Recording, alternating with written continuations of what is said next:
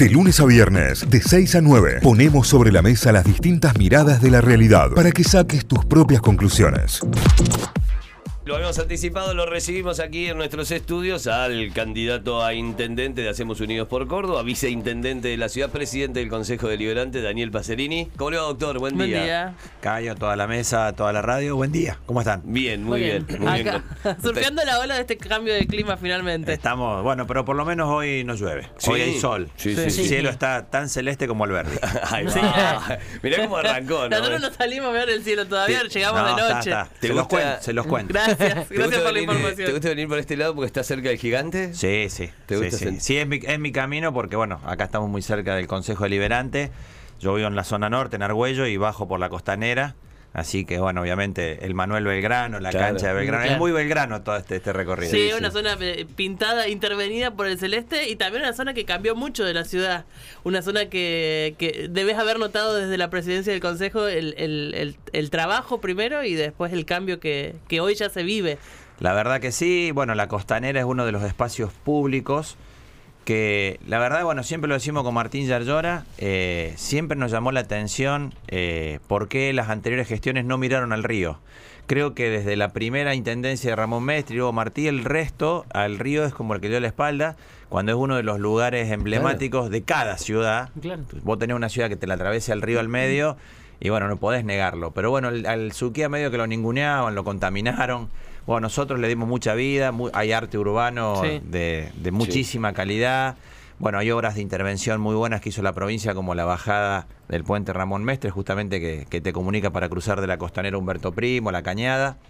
Y bueno, y todo este lugar ha recobrado vida, hemos hecho muchas obras. Hace, hace poquitos días acá cerca inauguramos el Parque de la Energía. El Parque de la Energía, claro, que está en- es un predio de 8 hectáreas. es Exactamente. Espectacular. espectacular. Eh, está espectacular y sabes qué, además eh, tiene un montón de, de valores agregados que son los que le estamos poniendo nosotros las plazas. Tiene lugares de estaciones, primero para que la gente sepa lo que son las energías alternativas, hay energía eólica, energía fotovoltaica, pero además es un paseo hermoso que antes estaba cerrado y que hoy está integrado también Sí. al río. Bueno, además todo, lo- si vos seguís por acá para arriba, llegas al Parque Las Heras, que es un lugar increíble.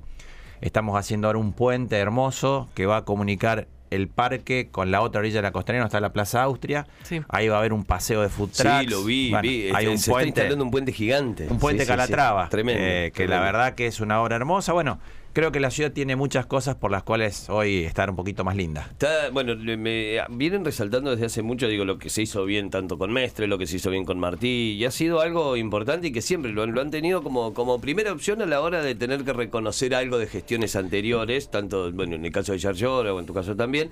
Digo, eh, en el caso propio ahora, digo, reconocer las que están buenas y como intendente el día de mañana decir, che, mira, en esta no, o en esta podríamos haber mejorado acá, o podemos ir por acá. Digo, porque este, estás en esa doble de, che, hoy soy viceintendente, presidente del consejo, hicimos todo esto y de acá en adelante como intendente también es seguir gestionando, ¿no? La verdad que el desafío es muy lindo porque está la vara mucho más alta. Nosotros cuando asumimos la gente prácticamente lo único que nos pedía era que no nos peleáramos con el gobernador, porque la ciudad estaba para atrás. Bueno, y hoy tenemos un montón de, de espacios recuperados. Bueno, la semana pasada con la recuperación del Teatro Comedia, que quiero contarles que está todos los días lleno. Sí. Eh, hemos tomado la decisión de, primero que actúen todos los elencos estables de la municipalidad que estaban queriendo un lugar para que la gente los vea, los escuche y realmente brillaron. Y ahora, bueno, con todos los géneros artísticos de la ciudad, se armó una agenda con entrada gratuita. Eh, bueno, todos los días hay música, hay danza, hay arte abierto al público con un teatro que tienen que ir a verlo y tienen Sí. que ir a escuchar porque la acústica que tiene es realmente increíble. Se hizo todo un sistema de tecnología que es similar al CCK, Claro. eh, que tiene un nivel de calidad increíble. Vos podés, cada show que se haga ahí se puede grabar tranquilamente como un estudio. Y realmente aparte es un espacio que se recuperó, que estaba perdido, que se quemó, un teatro que se quemó. Bueno, y además lo que es la Plaza España, donde es un espacio que ya, para bien, se ha apropiado toda la movida que hay en ese lugar, hay música, eh, hay eventos que, que ya son patrimonio de la ciudad en poco tiempo. Entonces, valía la pena jugarse por la ciudad. Valía la pena recuperar los lugares que, que estaban olvidados y que nosotros hoy queremos seguir incorporando más espacios. Claro. Ahí, dato para todos los que están escuchando, para los que hablamos mucho de esto de cómo activar las vacaciones de invierno con un presupuesto por ahí acotado para las familias, cuando son muchos sobre todo. Para conocer el Teatro Comedia pueden retirar los tickets en el eh, Cabildo todos los días para las funciones de ese día. O sea, pasan Claro. por el Cabildo, buscan la entrada y se van, hacen el recorrido por la peatonal hasta el Teatro Comedia y van a encontrarse ahí con el show que corresponda al día. Claro. Puede ser la banda, puede... Te tiro un dato interesante, la semana que viene, el martes 18 de julio, va a haber jazz, buen jazz en, en el Comedia Bar. ¿Vas a Va- tocar vos? Vamos, vamos a Va tocar. tocar Va, Paserini. va a haber buen jazz. Ya lo vamos a meter Show de Paserini la- solista. Eh, Sí, sí. Vamos a hacer un anticipo el sábado en el Parque Las Heras y después el martes vamos a estar ahí. Eh, le vengo fallando a la Small Jazz Band porque me han invitado a tocar últimamente, obviamente no puedo, pero bueno, la verdad que tocar en el Comedia va a ser algo Sí, increíble. Parece que el Small Jazz Band tiene la agenda más completa que ustedes hoy en Sí. día. están, tocar. están Qué muy, están muy bien, están muy bien, la verdad. Viven de campaña ellos. Claro, sí, sí, tremendo. Bueno, la, la- la realidad marca que hoy la, la campaña política o la campaña de la Intendencia se ha mezclado mucho con la seguridad, barra inseguridad, delincuencia, digamos, se, se han instalado creo que como un tema más efectista tal vez a la hora de mencionarlo hacia afuera que a la hora de poder resolverlo o ver qué pasa hacia adentro. Hay propuestas de 10.000 policías de la provincia de la ciudad, hay propuestas de municipalización de cierto servicio de seguridad. Eh, eh, ¿Cuál es tu idea con respecto a esto? Digo, ¿Y qué es lo que se puede lograr desde la municipalidad? Porque, digo, hay distintas instancias, está la provincial y está la federal. Digo, ¿cómo, cómo sería esto? ¿Cómo Bien. se articularía? Lo concreto, Cayo, como bien decís, más allá de, de los efectos, de, de los juegos de palabras, hoy la inseguridad es un problema y quizás es el primer problema que te plantea la gente Sí. en cualquier barrio de la ciudad. Sí. Acá, viste, por ahí también hasta se ha querido calificar el voto según los barrios y bueno, este es un tema que nos atraviesa a todos. Hace cuatro años en la campaña nadie, nadie nos planteaba así estructuralmente, che, hagan algo con la seguridad. Hoy sí, eh, la pospandemia es un escenario en el cual se agravaron muchas problemáticas de consumo y muchas cuestiones donde además los hechos de inseguridad van acompañados de violencia. Por lo tanto, es un tema de agenda. Nosotros lo venimos viendo y desde la gestión ya empezamos a hacer algunas cosas. Trabajamos con una guardia urbana de seguridad ciudadana que está funcionando en el Parque Sarmiento, en varios corredores comerciales. Está dando un buen resultado y es la plataforma sobre la cual queremos construir una policía de seguridad municipal que va a ser posible porque el gobernador electo Martín Yarlora ya planteó en su agenda de campaña y como un compromiso que él va a crear dentro de la policía de la provincia, primero va a modificar la ley de seguridad y luego va a crear la, la posibilidad para que los municipios que quieran generar un área de seguridad municipal tengan una contraparte de la policía de la provincia. En ese sentido, nosotros vamos a ser los primeros que vamos a pedir la Policía de Seguridad Municipal porque entendemos que la ciudad hoy necesita una seguridad de cercanía. Hay espacios que se han generado que funcionan, pero que necesitan, obviamente, sumar recursos humanos, que en este caso entendemos debe aportar la municipalidad. No es lo mismo transferir o cambiar el color del uniforme de la policía porque eso no resuelve nada. Claro. Porque los mismos que decían que eran pocos policías, esos pocos ahora los quieren transferir a la municipalidad. Y, y bueno, y Es no que hay. a mí me da la no es sensación de que ahí el, el intendente está en un punto intentando ponerse en jefe de policía, diciendo, miren si me dan estos 10.000 lo que yo podría hacer con esto, miren si me dan estos 5.000, 8.000 o lo que sea. Digo, cuando de repente me parece que le- el abordaje es mucho más integral. Absolutamente. Por eso hablé de que hay muchas estructuras, hay juntas de participación ciudadana, centros vecinales, muchas instituciones que vienen trabajando hace tiempo y sobre las cuales hemos construido algunas soluciones. Nosotros hemos sido la primera gestión municipal que compró cámaras de seguridad, que compró 70 vehículos, que son lo que ustedes están viendo en el Parque Sarmiento, en las distintas zonas, en Tejeda, en la zona de Barrio Jardín, en Alta Córdoba, donde ya hemos empezado a reducir algunas cuestiones que tienen que ver con el código de convivencia, pero que alteran la seguridad. Hechos de violencia que ocurren a veces con cuidacoches que no son autorizados y que se apropian del lugar y obviamente te increpan para pedirte plata y generan hechos de violencia, las picadas que ocurrían en el Parque Sarmiento, los robos piraña. Bueno, esa situación se ha empezado a ordenar no por arte de magia, sino porque tomamos una medida, esta guardia urbana que tenemos nosotros está funcionando con un promotor de convivencia, que es un funcionario municipal, y un policía. Estos coches tienen frecuencia de radio de la policía, son una primer cercanía con, con la gente que padece un delito o una, una alteración del código de convivencia, y nosotros queremos dar un paso más. Queremos generar una policía de seguridad municipal que pueda usar armas no letales, que tenga movilidad propia, que esté complementada con la policía Claro. y que obviamente esté distribuida en la ciudad en los lugares donde ya nosotros hemos logrado dar respuesta rápida con servicios. Los centros operativos que la municipalidad ha puesto en los CPC son áreas de servicio. Bueno, un servicio más que queremos incorporar es generar una policía de cercanía en cada barrio, donde además queremos que en esos lugares funcione la Fuerza Policial Antinarcotráfico, porque estamos viendo con esta Guardia Urbana que en la mayoría de las intervenciones que hacemos hay hechos de no solo de consumo, Sí. que es un tema que por ahí genera una situación un poco más violenta, pero sí hay venta de drogas. Narcomenudeo y, Narcomenudeo, y muchísimo. narcotráfico. Muchísimo. Porque Y- si no, no habría narcomenudeo. Y estamos viendo esta decisión porque vemos que cuando interviene esta guardia urbana, obviamente, y aparece la figura del narcomenudeo, hay que ir a la fiscalía. Entonces, con la intervención directa de la fuerza policial, generalmente ya es una cercanía. Y hemos notado en, los- en estos operativos en los cuales ya está interviniendo la Fuerza Policial antinar- Antinarcotráfico, primero que protegemos más a los efectivos y además le damos más garantías a la gente que quiere disfrutar del Parque Sarmiento, de los lugares donde esas cosas no ocurran. Nosotros en eso no tenemos un discurso gris. No queremos que el narcotráfico invada la política ni altere la vida de la ciudad. No, y hay estos espacios recuperados, digamos, hay muchas plazas de la ciudad que volvieron a funcionar como plazas, como centro, no solo como centro verde, que es fundamental para la ciudad, sino como en centros de encuentro co- de comunitario, la comunidad encontrándose, reconociéndose entre vecinos. eh, y tenemos muchos mensajes de nuestros oyentes que dicen, bueno, llega la noche y sigue siendo un problema estar en esas zonas, digamos, por más recuperadas que estén. Eh, la comunidad ayuda, digamos, que se genere comunidad ayuda, pero seguramente hay muchas decisiones que tomar todavía ahí. Por supuesto, por eso el primer objetivo de esta seguridad ciudadana que estamos implementando es los objetivos son los espacios públicos. Claro. Nosotros hemos visto que la inversión que ha hecho la ciudad en la recuperación de la costanera, de la Plaza Colón, del Parque Las Heras, del Parque Sarmiento, de la Jerónimo del Barco, bueno, la verdad hemos hecho en todos los barrios, en Villa Libertador, en Barrio Comercial, muchos tenían prejuicio y nos decían, eh, ¿para qué ponen tanta plata ahí que la gente las va a romper? Y al revés, la gente las cuida, los espacios están ocupados, hay gente que va, va a bailar, a hacer gimnasia. Cuando tienen vida, obviamente los lugares están cuidados por la propia comunidad que sabe que ese es su espacio de encuentro. Claro. El problema es que, obviamente, hemos tenido que tomar medidas con el Parque de las Heras, enrejarlo, eh, cuidar, obviamente, el horario, porque nosotros queremos garantizar que en el tiempo que lo use la gente, el lugar esté seguro.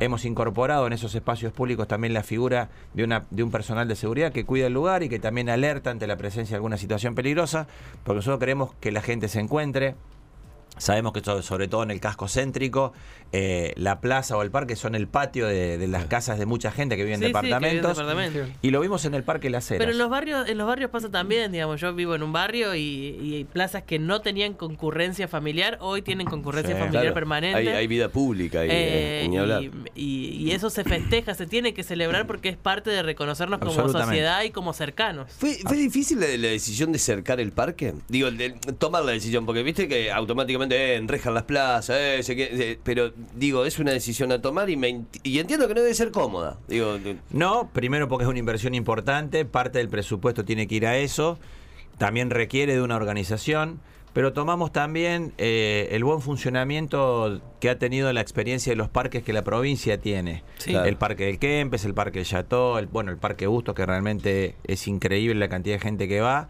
eh, y obviamente son parques que funcionan con horarios controlados, con seguridad, y que la gente obviamente los valora y se siente también cuidada y cuidas el espacio público. El enrejado tiene que ver con la superficie del lugar, Claro. porque son lugares donde por ahí, bueno, pueden ocurrir eh, situaciones de gente, bueno, la experiencia previa del Parque de las Heras, eh, hasta que llegamos nosotros, es en un lugar que estaba totalmente vandalizado, donde la gente que iba allí a buscar un medio de vida tampoco era, eh, no tenían ni siquiera los mejores medios, y fue un lugar histórico de la ciudad que se fue degradando y que se fue perdiendo, y donde se había naturalizado que eso no era Sí. más, no era más del uso de la gente de la comunidad.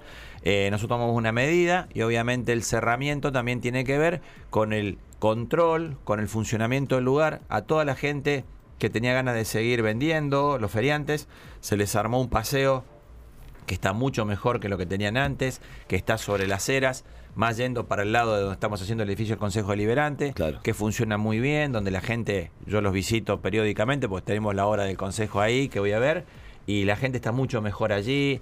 Eh, llegó un momento en el Parque Las Heras que había más vendedores que compradores, vos no podías estar, no Sí, podías sí. caminar, y eso no era, no estaba bueno, y aparte se apropiaba mal el uso del espacio público que era para la comunidad para disfrutar a los fines de semana.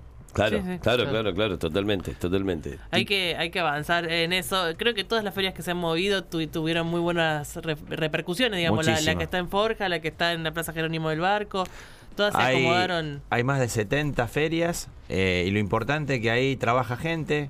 Todo lo que es la economía popular ha tenido un espacio de encuentro Sí. y vuelvo a ponerle el, el- el momento de la pandemia, ¿no? Pues la pandemia nos condicionó en muchas cuestiones terribles, irreversibles y en otras nos obligó a reconfigurar un montón de cuestiones. Y nosotros a toda esa gente que trabaja, que tiene un medio de vida, le garantizamos que lo haga de manera ordenada, los cuidamos, hemos hecho una inversión Claro. porque les hemos armado una estructura y lo bueno que en lugares donde no está organizado ya los feriantes nos piden que, que ayudemos a que se organicen. Y bueno, son un momento eh, y un espacio de la comunidad que la gente también les gusta recorrer y que tiene que convivir con la ciudad. Porque me parece que ese es el punto. Sí. Tenemos que saber convivir con las cosas.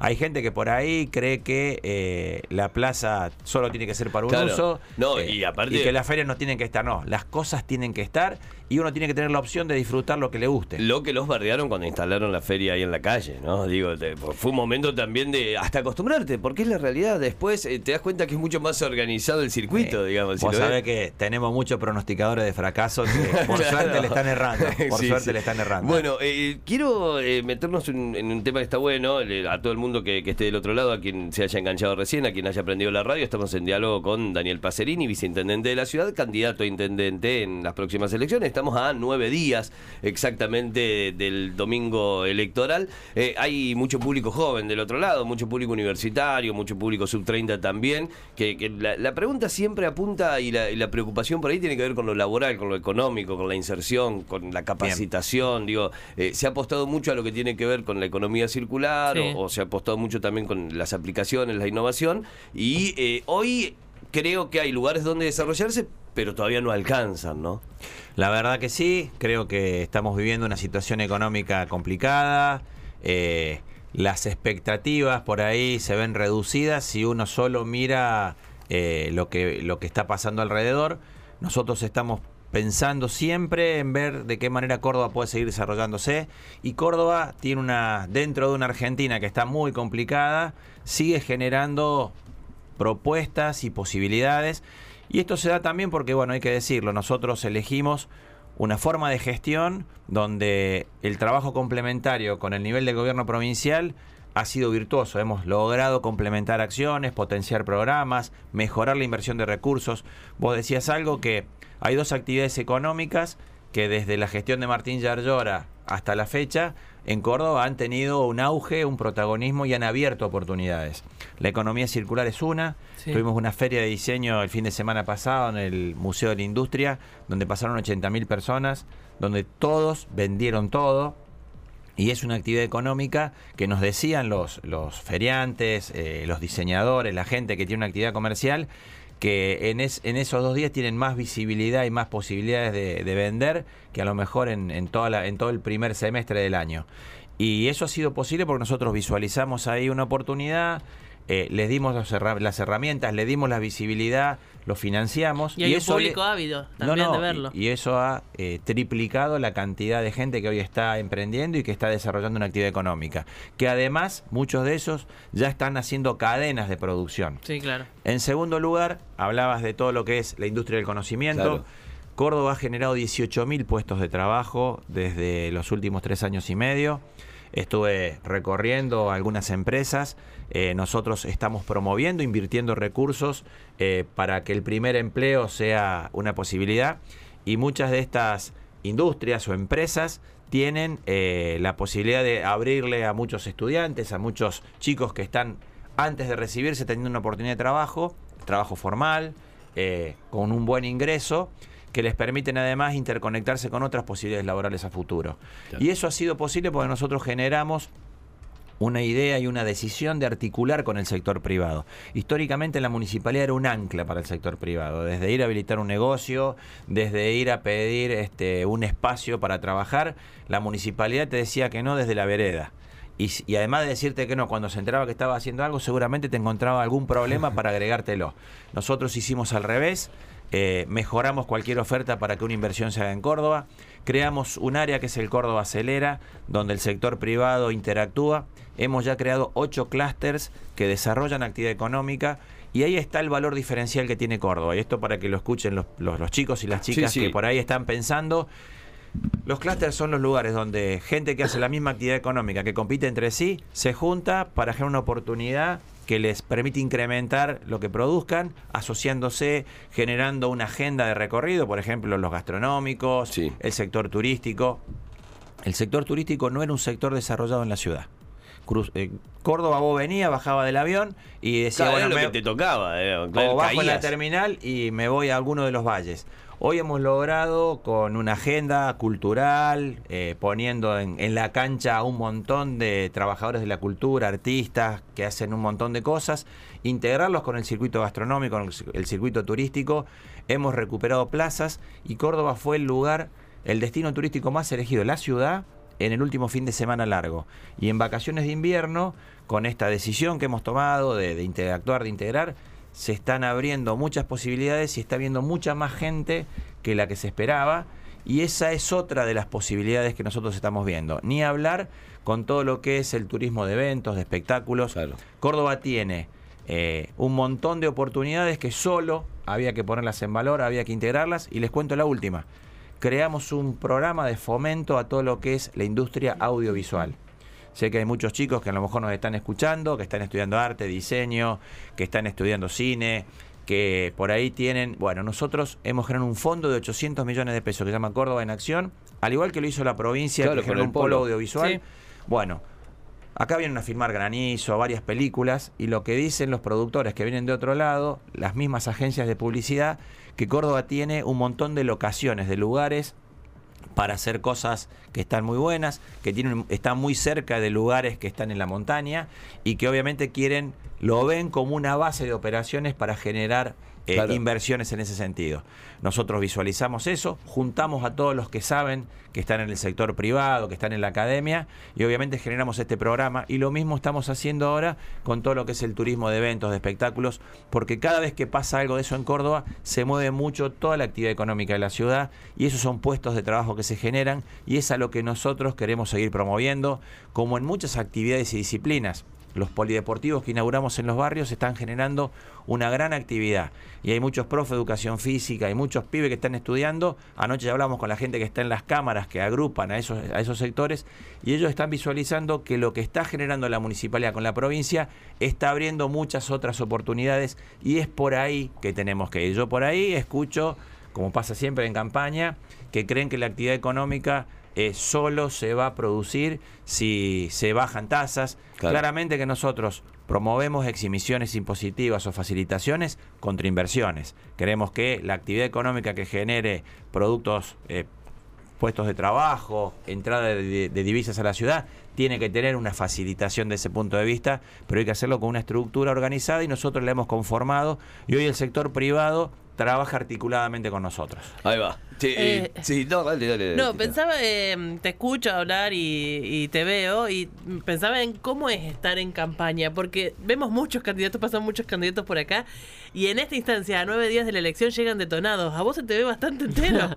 No, y además en gestión, no solo en campaña, en por gestión eso en campaña. Me, me llama la atención cómo la venís llevando, porque es una experiencia distinta la de ser el candidato de la campaña.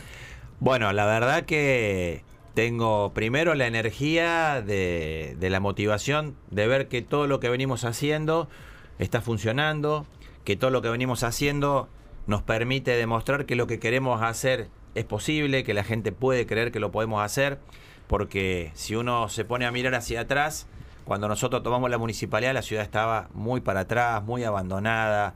eh, la gente no tenía expectativa. La gente lo único que nos pedía hace cuatro años era que no nos peleáramos con el gobernador. No nos pedía más nada. Y nosotros, además de no pelearnos, al contrario, trabajar estratégicamente así, hicimos muchas cosas. Y la verdad, eh, me motiva mucho todo lo que conseguimos y ver que todo lo que la ciudad quiere conseguir lo vamos a poder hacer de esta manera, trabajando por este lado. Y me motiva mucho ver que las alternativas que por ahí se ponen arriba de la mesa son volver para atrás. Yo veo que eh, se plantean cosas que son copiadas y pegadas de otro lado y Córdoba no es la ciudad autónoma de Buenos Aires. Córdoba es Córdoba. Nosotros somos una ciudad, tenemos nuestro perfil, tenemos nuestra historia, logramos recuperar cosas que muchos creían imposibles y eso a mí me da mucha energía. Eh, la verdad es, viste, cuando vos estás motivado por ahí, te olvidas que te duelen las piernas, te olvidas que te duele Vamos a ver el espalda. 25 de julio, ¿no? De lo único que no me puedo olvidar es que hace frío, eh, Sí, no me sí, puedo desabrigar, pero la verdad que yo siempre digo que soy un agradecido, que puedo hacer lo que me gusta y que lo que hago me gusta. Eh, puedo seguir tocando música los domingos un rato, obviamente no puedo hacer todo en la cantidad que me gustara de las otras cuestiones, pero tampoco lo tomo como que estoy dejando de lado algo eh, y que me siento mal por eso. No, lo que estoy haciendo hoy, yo de acá me voy a otra radio colega y después tengo una recorrida por todos los barrios de la ciudad y ayer fui a cuatro barrios que están muy afuera, a los que no va nadie de las otras, de las otras campañas y que nosotros podemos ir porque hemos hecho muchas cosas y la gente, ¿sabes lo que es bueno? Que te piden más. Te piden ahora, che, nos hicieron el alumbrado, bueno, queremos el pavimento. Nos hicieron el pavimento, che, queremos la conexión de gas. Y eso a mí me motiva mucho. Yo no me enojo nunca cuando un vecino me reclama algo que sea bueno para el progreso. Y para mí eso es energía positiva. Ahí va, Lo ahí está, va. lo está procesando te- bien. Tengo, tengo algunas cortitas casi a, a modo de ping-pong también. Eh, recién decía los domingos tocar música y demás. Que, además de jazz, ¿qué, qué escuchás? Escucho de todo. ¿De Tengo todo? 10 playlists. Eh, me gusta mucho el rock nacional. eh, del, del, del clásico, Claro, digamos. sí, sí, de 70, Eh, 80, digamos. Esa playlist es Argentine. Arranca, va. arranca con 10 temas de Spinetta. Ahí va. Después tengo otra que es música argenta, que bueno, tengo, ahí tengo Woz, Conociendo Rusia, Mirá. me gusta mucho. Eh, pasa que 10 Banda Los temas de. Spinetta, el cuarto estamos medio bajón. Perdón, No, perdón. Lo usa pero- para bajar la energía del día, está bien. Perdón, perdón, pero yo- pero te recomiendo. Lo amo a Spinetta, sí, pero me aburre. Sí, pero te recomiendo en esa playlist hay temas de todos los discos, de los que más hay es de bandas eternas. Ahí va. Que, realmente hay, están- hay versiones que realmente no te cansás de escucharla, y ahí aparece Cerati, aparece Fito. Ahí va. ¿Qué, ¿Qué lees? ¿Qué libro, digo? O si tenés algún libro Estoy, preferido. ahora sí. estoy leyendo poco y, y la verdad que en el último tiempo estuve muy metido en la lectura de cosas que tienen que ver con la medicina. Yo Claro. me recibí de especialista en toxicología hace un año y medio, sigo laburando como médico todos los lunes, que es algo que me gusta y me hace bien. Y bueno, obviamente me puse, me enganché con cosas que tienen que ver con eh, bueno, investigaciones sobre drogas, sobre Claro. toxicología, bueno, sobre cuestiones que van apareciendo y que tenés que actualizarte. Eh, me han regalado muy buenos libros. eh, que la verdad no he comenzado a leer. Yo cumplo el año el 9 de marzo, me han regalado cuatro libros. Me han regalado. Sí, hay uno que tengo arriba de la mesa del ¿Qué está living. esperando ahí? No, que lo leo, Ah. que es un libro muy entretenido, que es eh, un libro de Bob Dylan, Ajá. que es la historia de cada una de las canciones de Bob Dylan. Bueno. Ah, y la podés agarrar así por canción y Sí, listo. y además me entretiene porque está en inglés y me obliga a traducirlo con la cabeza. Ahí Ah, va, mirá. te ejercita tremendo. No, pero la verdad que bueno, eh, me encanta, ya voy por la mitad, mira que tiene Sí. canciones, Eh, pero aparte vas conociendo también partes de la historia de él, de, de cómo, cómo empezó, eh, cómo se frustraba, cómo cambiaba de, de sello, Sí, cómo sí, fue sí. cambiando su estilo, que en realidad no lo fue cambiando, lo fue diseñando. Lo Sí, fue sí, sí, tal cual. Así Bueno. La tita siempre dice que no hay un momento más vertiginoso que cuando un desconocido te mira la biblioteca. Te revisa la biblioteca. O, o la, o la filmoteca. En Sí. este caso, ¿tenés peli preferida? Sí. ¿Cuál? Muchas, tengo más de 200 películas. Eh. Sí, no, podemos hacer esa lista hoy en la. No, No, no, me, no, quiero, no, me pero- quiero parar al frente de esa pero- filmoteca ahora. Pero tengo, bueno, tengo de Francis Ford Coppola, tengo todo. De Clint Eastwood, todo. De Martin Scorsese, todo. Claro. De Tarantino, son las que más tengo más cerca porque son las que con- a mi hijo también le gusta mucho. A mi hijo le gusta mucho Christopher Nolan y también ven Sí. mirando Ah, películas de él. Y bueno, y me gusta mucho Ridley Scott, que ahí estaba, mi hijo estaba, me decía, mi hijo más grande estudia ingeniería química, pero le apasiona el cine y la música. No sé a quién salió. Eh, y me, anoche me mostró un tráiler de la película de Napoleón Sí. con Joaquin Phoenix. Sí. Que me, di- me- o sea, lo que vi es realmente. Es impactante, Sí, pero, Sí, se lo, viene. lo que se viene una, una pero locura. Una es locura. que él es todo, digamos. Él se mete tanto en los personajes que todo es impactante. Sí, me, me genera preocupación, Joaquín Sí, Phoenix. a mí me preocupa profundamente. Sí, La me salud preocupa- mental de Joaquín No, Phoenix me preocupa Sí. todo el tiempo. Y en el fulbito sos de Belgrano, pero San Lorenzo y Belgrano. ¿jugás? Hace un mes y medio que no puedo jugar y vos sabés que estuve un año fuera de las canchas porque tuve un desprendimiento de retina el año pasado, me operé, estuve complicado del ojo y obviamente Te obligó a le parar. hice, por primera vez en mucho tiempo le hice mucho caso al, al médico y me dijo por un año ¿Cómo haces para encerrar a un médico encima? eh, ¿Cómo hace Que un no te médico? pase. no, no, no, podía salir a, salir a correr, bueno, Claro. obviamente eh, andaba, no me quedé quieto, pero volví a jugar al fútbol muy ¿De qué bien. jugás? Yo juego de defensor, ¿Defensor? Soy, sí, soy zurdo, soy ¿Pega? el, Ah, pero- soy el clásico 3. ¿Cuántas amarillas por torneo? Mira, eh, generalmente. Ese palo viene para mí. Es para comparar. Cuando le he llamado la atención al árbitro fue para roja directa. Bien, bien. Eh, Yo no ando- no yo ando voy a decir algo que no habla bien de mí tampoco en este caso, pero porque uno es en la vida como es en el fútbol, así que lo- lo- un tipo temperamental, Daniel Pacerini. Determinante. soy, de que cuando, soy de los que cuando encaro el está arco bien. pateo. Ahí va, No ahí va, está ahí va. bien. De cualquier manera, pregunta, esto es como médico, la respuesta tiene que ser, no como candidato a intendente. Eh, Alguien de 37 años, ¿está para jugar en la más 30 o hay que pasarlo obligatoriamente a la más 35?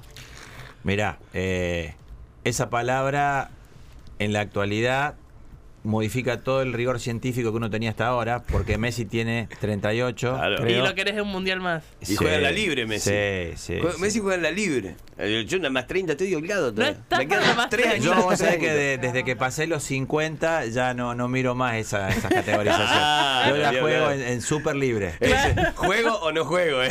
Claro, Viene claro. por ahí. Bueno, eh, ¿cocinás? ¿Te, gusta Sí, cocinar? gusta, me gusta ¿Asadito o qué? ¿A Me qué? gusta cocinar, obviamente el asado me encanta hacerlo, pero también me gusta mucho.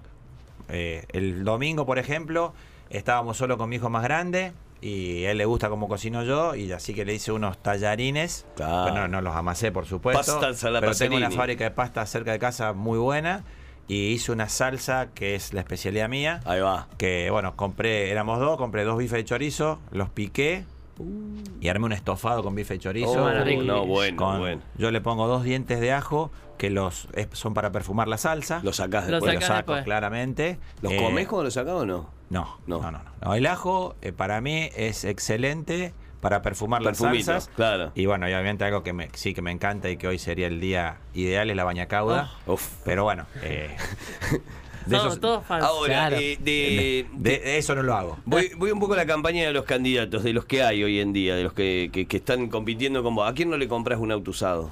A De Loredo. ¿Y a quién le vendés el tuyo? A Laura Vilche, a Juan Pablo Quintero. Mirá. El auto mío se lo puedo vender a cualquiera porque está bien de papeles. Ahí va. Y está bien cuidado. Porque- día. sí, sí, está, bien, está 08 muy bien firmado. cuidado porque yo prácticamente no lo uso, lo usan en mi casa, así que Claro. El, día que lo venda, garantía, tranquilo. es garantía. Sí, le, puedo sí. comprar, le puedo comprar el auto a Daniel. Sí, sí, sí, no tiene multa, está bárbaro. Bien. ¿Y qué- cuál es el cargo más, más importante que ocupaste, digo, para vos? Porque fuiste concejal, intendente, legislador, ministro, hoy viceintendente, presidente del consejo. Para mí el más importante, el que estás ocupando en ese momento. Yo me tocó ser intendente dos veces de mi pueblo natal, luego fui ministro dos veces, que bueno, eso es, fue como para mí un salto, venirme de un pueblo a ser ministro. Eh, tenía la misma cantidad de empleados prácticamente que de habitantes, Que de tenía en el habitantes en el pueblo. pueblo. Claro. Eso fue todo un salto. Y después estuve en la legislatura. Entré a la legislatura pensando que me iba a aburrir, que, que iba a ser, que no iba a ser una buena experiencia y aprendí muchísimo, me encantó. Y hoy soy viceintendente y lo vivo con la intensidad como que hoy, hoy lo que estoy haciendo para mí ha sido lo más importante, porque soy viceintendente de una ciudad gigante, una ciudad que amo, que me encanta, que la conocí cuando era chiquito, que venía a pasear y después me vine a estudiar y después ya me quedé a vivir acá. Y obviamente el desafío que viene es el más importante. Claro. Ser intendente de la ciudad de Córdoba es el desafío más lindo, más grande y el que más quiero hacer. Ahí va. Bueno, y lo, lo iba a cerrar en esa, pero un amigo acá me escribe y me dice, si salgo a cenar con Pacerini, ¿quién paga? Pasere- Pacerini. Paga Pacerini. Sí, yo soy de invitar y hacerme cargo. Ahí va, mira, bueno, eh, ¿Sabes excelente. por qué? Porque las medias son para los pies. Eh. No sean así, Ahora, si el, si el amigo, si el amigo que escribe me invita, También va. acepto. Eh, y obviamente, si el amigo me invita y me dice, che, vamos y vamos, vamos y vamos. Vamos, Ahora, vamos. si invito yo, pago yo. Bueno, excelente, ¿eh? así que está todo invitado, Santi también preparado. Che, y Vamos cuando, che, y cuando salimos y yo invito, no digo, che, no, no pidas tal y no, no. Ah. Si vamos a entrar a mirar eso, nos quedamos a comer en casa. Carta libre, claro. si no comemos en libre. Casa. Yo siempre digo, si uno va de vacaciones o va a cenar afuera y tiene que ir al lugar donde pueda comer lo que le guste, y irse de vacaciones en el lugar que le guste, donde se pueda quedar la cantidad de días que pueda, pero esos días tienen que ser al palo. A tope. Como Sí, reyes, sí, como sí, reyes. sí. Nada, como nada- reyes. nada de andar garroneando. ¿no?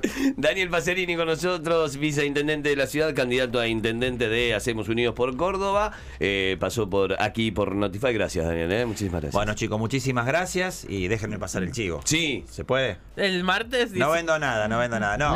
Además de que el martes vamos a estar tocando en el Comedia con las Molchas Band, los invito a que nos acompañen para que Córdoba siga para adelante. Córdoba ya eligió al gobernador y estamos orgullosos que Martín es gobernador por los votos de la ciudad. La gente de la ciudad le dio a Martín un gran apoyo porque valoró lo que hicimos y obviamente con un gobernador electo que somos del mismo equipo, esta experiencia de trabajar juntos le ha dado mucho resultado a la ciudad. Yo les propongo que sigamos por ahí, así que el casillero 5 de la boleta única de sufragio, ahí dice Daniel Pacerín, está en la lista de Hacemos Unidos por Córdoba. Les pido que nos acompañen para que sigamos juntos haciendo esta ciudad una ciudad mucho mejor, una ciudad increíble, que tiene un futuro increíble si decidimos seguir yendo para adelante y no, no permitamos que vuelva para atrás. Así que les, les agradezco. Gracias, con Daniel. ¿eh? éxito. Gracias, buen fin de. gracias, ¿eh? Igualmente. Daniel Pacerini aquí en Notify. Notify, las distintas miradas de la actualidad para que saques tus propias conclusiones. De 6 a 9, Notify, plataforma de noticias.